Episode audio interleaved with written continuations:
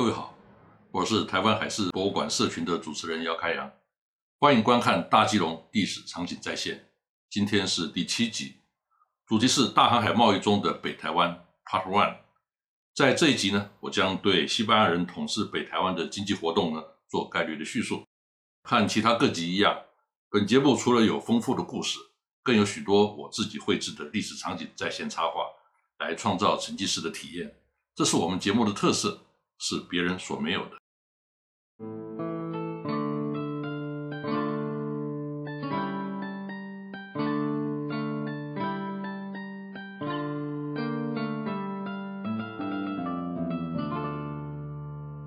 首先，我们来谈到北台湾出口的商品。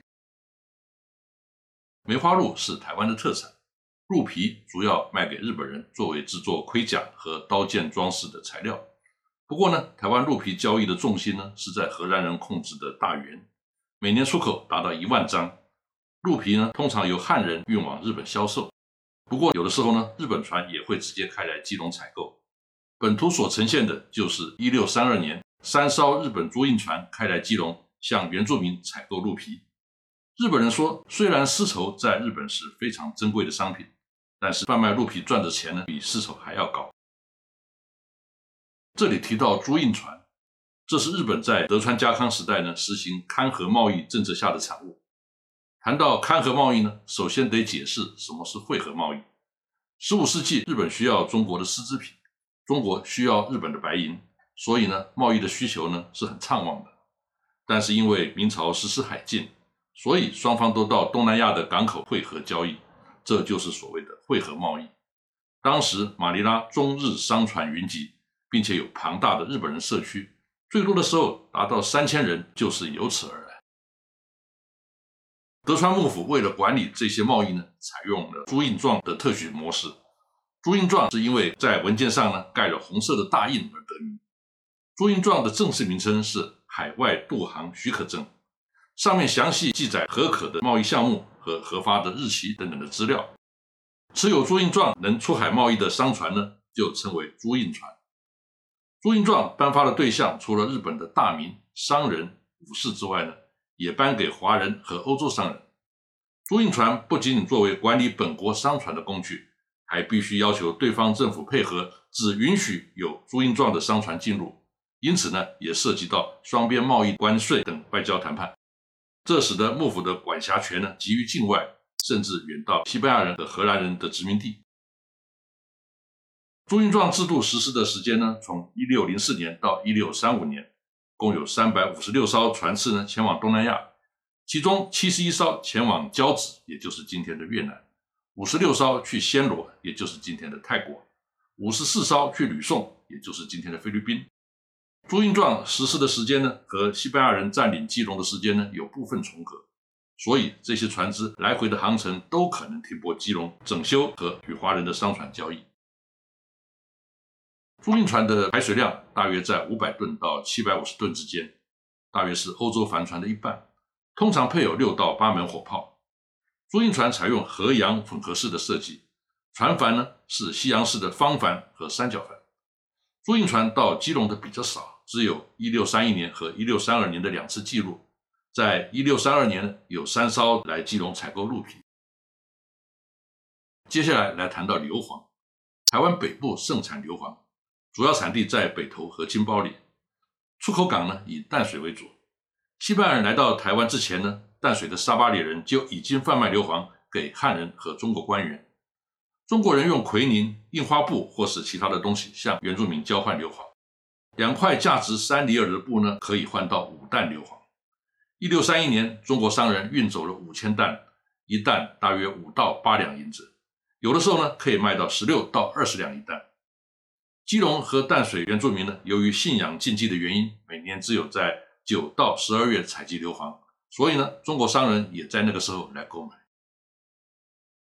西班牙人和荷兰人占领基隆的时候呢，硫磺的交易呢仍然持续，许多是未经申请执照的汉人，甚至福州官员的船只来这载运硫磺。这个市场一直延续到清代，一六九七年郁永河来台湾，就是为了采购北投的硫磺。硫磺是制造黑火药的重要原料，在当时呢可以说是战略物质。成为各方争夺的目标。何斌劝说郑成功攻打台湾的时候呢，就以台湾沃野千里，基隆淡水有硝磺为说辞。大量使用火炮的荷兰人和西班牙人自然也不会放过。根据巴达维亚日志，从一六四零年底到一六四四年呢，有许多关于华人在北投硫磺采矿至淡水出口给荷兰人的详细记载。需要注意的是，一六四零年当时呢，淡水还是西班牙人统治的领域，尽量敌对的荷兰人如入无人之境的来此地采购硫磺，可见当时西班牙防守淡水的兵力呢，已经到了捉襟见肘的地步了。在现代火药发明之前呢，对于硫磺的需求始终存在。荷兰统治台湾的末期呢，大陆发生明朝对抗满洲人战争，火药的消耗让硫磺的需求量更大。不仅仅是台湾本土的产品，当时还有许多自南洋运来的产品在台湾转运往日本，譬如胡椒、檀香木、苏合香、象牙、樟脑、木香、葡萄酒、橄榄油、醋等等。虽然茶叶是后来北台湾重要的出口商品，但那是十八世纪欧洲上游社会开始流行喝茶之后的事情。在西班牙和荷兰人统治台湾的十七世纪，茶并不列在出口的清单上。当时台湾也还没有生产茶。一五七零年，基隆成为明朝官方认可的贸易地点。一五九零年代，明朝规定每年可以有十艘船到基隆和淡水的交易。但是当地的土产数量并不足以支持十艘船的交易，所以中国船可能是来这儿和日本商船进行转口贸易。因为基隆和淡水是日本人来往吕宋必经之地，所以吸引中国商人前来。西班牙人占领基隆的初期呢，每年有一到二十艘中国帆船载着棉布和丝绸布料呢来到基隆进行交易。基隆和淡水的住民呢，则出售硫磺、鹿皮以及稻米给中国人。中国商船要获利，时机配合很重要，关键在于马尼拉补给船来的时间和所载货物的内容。譬如一六三一年，中国船载来大批的丝，但是五月马尼拉来的补给船呢，只载来的米粮，却没有白银，因此无法交换中国人的商品。生理人苦等了一整年，最后不得不低价将丝卖给当地的驻军。生理人这趟吃了亏，以后就学会看补给船的传奇。五月若是没有来，生理人可能这一整年都不会来基隆。贸易本来应该是万商云集、互通有无，变成只能单靠政府补给船运白银的传奇，这种市场怎么做得起来？所以呢，后来基隆生丝的交易市场呢，就萎缩到可以不计了。当时带来的生丝呢，有白色和黄色等等的原料，并且有各色的缎子、布料、麻料、成衣、服装、鞋袜等等的加工品。中国不仅出口生丝原料，还模仿欧洲人喜好的口味呢，设计花色样式，以低价销往美洲和欧洲，打垮了西班牙人自己的纺织工业。这是造成后来西班牙国力衰弱的原因之一。这件事呢，早在西班牙人占领基隆之前就已经发生。从一五九二年开始，由东方输入美洲的货物呢，就已经超过西班牙输往美洲的总值。本来丝织品极为昂贵。在欧洲，只有贵族才穿得起。但是中国出口丝织品的价格呢，一路降低，最后呢，连秘鲁的印第安人和黑人都穿得起了。有些印第安教堂甚至用中国丝绸来装饰。接下来谈除了丝绸之外的另外一项重要的中国商品，那就是瓷器。在和平岛上曾经出土克拉克瓷、安平壶与青花瓷等等的陶瓷商品，这些都不是基隆当地生产的，而是来自于江西的景德镇。专门为出口而烧制的贸易商品，大家在苏富比拍卖市场呢，经常听到克拉克瓷这个名词，就跟航海有关。一六零三年二月二十五号，一艘葡萄牙克拉克型的帆船圣塔卡塔琳娜号，满载六十吨重、大约十万件的中国出口青花瓷，从澳门出航返国的时候呢，就被荷兰东印度公司的武装船队截获。这批瓷器后来在阿姆斯特丹拍卖。大为轰动，因为是来自于克拉克船所装载的货物。从此呢，这种瓷器就被称作克拉克瓷。青花瓷在当时欧洲的价格呢，几乎等于同重量的黄金。即使到今天，沉船打捞的贸易瓷呢，仍然是古董市场的高价拍卖品。捞起一船青花瓷，远比捞起一船黄金呢来的值钱。接下来谈新大陆进口的产品。哥伦布发现新大陆之后呢，有许多美洲特有的农产品开始流向旧世界，并且造成重大的影响，包括甘薯、马铃薯、玉米、花生、番茄、辣椒、青椒、可可、烟草等等。其中，甘薯、马铃薯、玉米是高产量的作物，有了它，才有办法解决粮食供应的问题，让人口大幅成长。明代中国人口能够突破一亿，这和美洲引进的这些高产作物呢很有关系。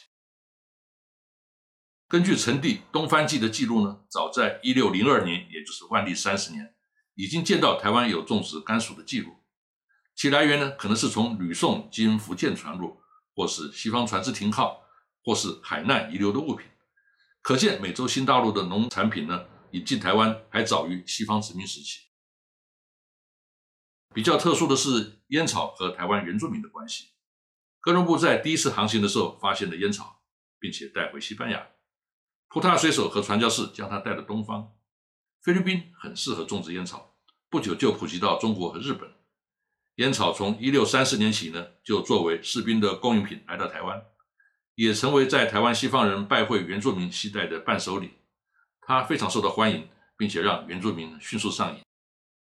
原住民呢会用上面刻有图腾花纹的十字烟斗来吸烟，这样的形象呢一直存在到晚近。接着谈到北台湾的渔业。在马尼拉手稿当中所绘制的基隆巴塞族原住民图像呢，男人手持叉鱼标，女人手拿一条勾着鱼的树枝，显示当时的西班牙人对基隆巴塞人的印象呢就是捕。不过那个女人拿的鱼呢，却像是一尾淡水，而基隆呢应该是以海水鱼为主才对。西班牙人还没有来到以前的基隆，渔业就很兴盛。根据德罗留对国王菲利二世的报告。在福尔摩沙岛的基隆港呢，鱼多到每年可以装满两百艘船到中国，但是没有说明是什么种类的鱼。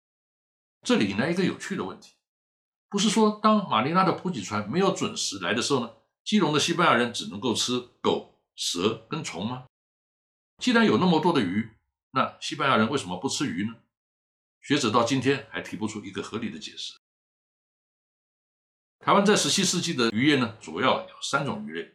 乌鱼、石目鱼和土托鱼。乌鱼是唐人传统捕捞的鱼类，主要是为了乌鱼子。荷兰人在大原呢向捞捕乌鱼的唐人收税，而这些渔产呢主要是供应福建。石目鱼呢是早蛙引进，但是养殖呢可能要到明郑之后。基隆能捞捕的可能是土托鱼，土托学名康氏马家村。土托鱼这个名字呢，可能来自于葡萄牙文对于金科鱼类 dorado 的称谓呢，转化为闽南语而来。土托鱼在葡萄牙常裹的面粉炸熟，作为天主教大斋期间的小食，流传到日本就是天妇罗的滥觞。除此之外，基隆的黄港呢有特殊的黄火捕鱼法，利用鱼的趋光性呢，在夜间用灯光或是火光呢来吸引鱼群聚集，以利于捞捕。最早是巴塞族人每年在五月到八月呢，用火把来捕青鳞鱼。这种焚祭插手网渔法呢，也就是说明孟辉啊的传统渔法。汉人原来不会这种方法，是向原住民学习而来。